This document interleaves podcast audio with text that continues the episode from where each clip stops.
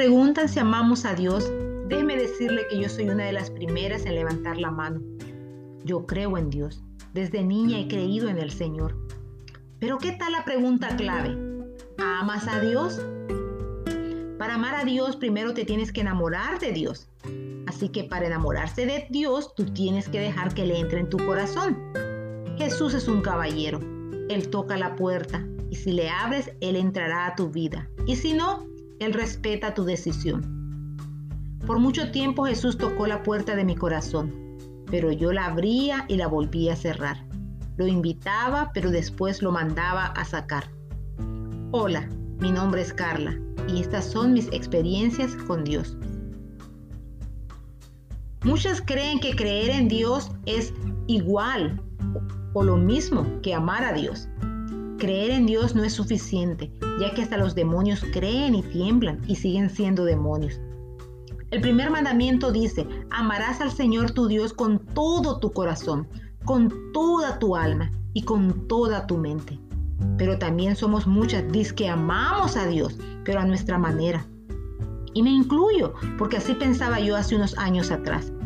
Yo me comparo con el paralítico del estanque de Bethesda, donde el Señor le pregunta si quiere ser sanado y él le responde con excusas del por qué no ha recibido su sanidad. Él no le dio un sí o un no, solo se quejó. Y así fue mi actitud muchos años atrás. Mientras el Señor quería sanar mi corazón y transformar mi vida, yo ponía excusas religiosas, culturales, yo ponía mis propios miedos al cambio, al que dirán, a la opinión de los demás.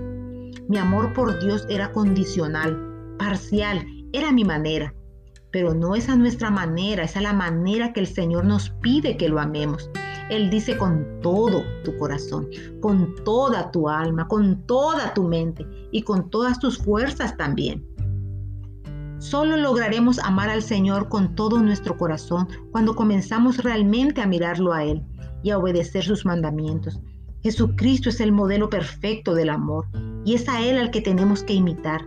Que nuestro espejo espiritual lo refleje a Él para que tú te enamores de Cristo, tú tienes que leer las escrituras y dejar que sea el mismo Espíritu Santo que te enseñe el camino de sus estatutos, que te avive en su camino y te vivifique en su justicia. En la Biblia encontrarás sus cartas de amor, sus promesas, sus ordenanzas, sus consejos y también lo que Él aborrece, tenemos que meditar en las escrituras, dejar que su palabra renueve nuestros pensamientos y circuncide nuestro corazón.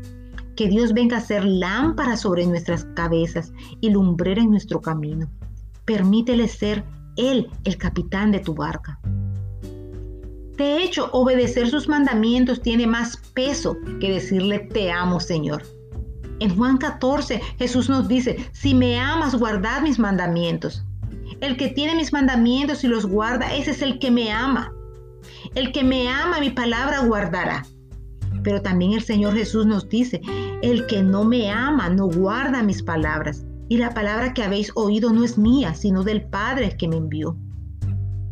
La voluntad de Dios es que caminemos en perfecto amor, haciendo su voluntad. Que nos apartemos del mal, que soportemos la tentación, Santiago 1.12 dice, bienaventurado el varón que soporta la tentación, porque cuando haya resistido la prueba recibirá la corona de la vida que Dios le ha prometido a los que le aman. Mis hermanas, no cambiemos los mandamientos para acomodarlos según nuestras propias perspectivas. Todo el que permanece en el Señor no peca. Amar a tu prójimo también es su voluntad. Tu prójimo son todos los seres humanos, no solo tus amigos los que son amables contigo, los que te invitan a cafecito y a fiestas. Tu prójimo también es aquel que te hace feo, el que te calumnia, el que te lastima, el que te hiere. El Salmo 1 dice, Bienaventurado el varón que no anduvo en consejo de malos, ni en camino de pecadores, ni en silla de escarnecedores se ha sentado, sino que en la ley de Jehová está su delicia, y en su ley medita de día y de noche porque esa persona que medita en su palabra metafóricamente será como un árbol plantado junto a corrientes de agua, que su hoja no cae, o sea, que no se marchita y que lleva fruto en todo tiempo y que todo lo que la planta de sus pies pise prosperará. Esos frutos son los frutos del Espíritu Santo que comienzas a producir en tu corazón cuando comiences a imitar el amor de Cristo por todos los seres humanos, sin importar color de piel, estatus económico o nivel de fe o religión. Cuando meditamos en la palabra de Dios en todo tiempo, la palabra queda tan grabada en nuestros corazones que comenzamos a obedecer todo lo que Dios nos manda, incluyendo bendecir y orar por nuestros enemigos. Mis hermanas, también con nuestra forma de hablar reflejamos el amor de Dios. Cómo hablamos dice mucho de cuánto amamos a Dios.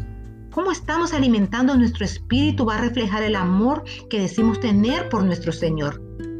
Lo que vemos y escuchamos alimenta nuestro corazón y de la abundancia del corazón habla la boca. Te pregunto, ¿cómo estás tratando a tu esposo?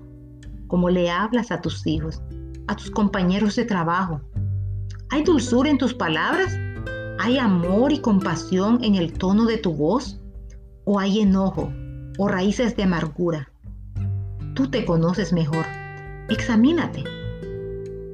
Cuando comencé a enamorarme de Dios, comprendí que Él nos llama a arrepentirnos y a confesar nuestros pecados de una manera sincera, a perdonar también a los que nos han ofendido, a que nos edifiquemos unos a otros, que oremos unos por otros, que llevemos a cabo el ministerio de reconciliación que nos asignó como hijos nuevos de Él. Servir a otros con los dones y talentos que Él nos regaló. Que tengamos misericordia por los demás. Que no juzguemos, no critiquemos, no murmuremos. Que no nos venguemos. La venganza se le pertenece solamente al Señor. Que nos congreguemos como parte del cuerpo de Cristo que somos. Que nos respetemos unos a otros que lo adoremos solamente a Él, que lo alabemos solamente a Él, que nos neguemos a nosotros mismos, tomemos nuestra cruz y que lo sigamos a Él. Seguirlo es imitarlo. Sé que para muchos en el mundo esto es fanatismo. Cuando decides estar plantada en la palabra de Dios, cuando decides amarlo con todo tu corazón, cuando dejas que Él te enseñe buen sentido y sabiduría, porque sus mandamientos has creído dicen que es mucha religión o dicen que estamos en otros tiempos y tenemos que adaptarnos a la modernidad y que Dios lo sabe porque estamos viviendo en otros tiempos diferentes a la época en que se escribió la Biblia. Pero el Dios Todopoderoso dice que todo pasará, mas su palabra no pasará. Él es el mismo ayer, hoy y siempre. Él no cambia, no hay sombra de variación en Él. Y Él quiere que tú te entregues a Él por completo, no a medias, él quiere tu corazón y ser uno contigo. Él quiere reflejar su amor a través de ti.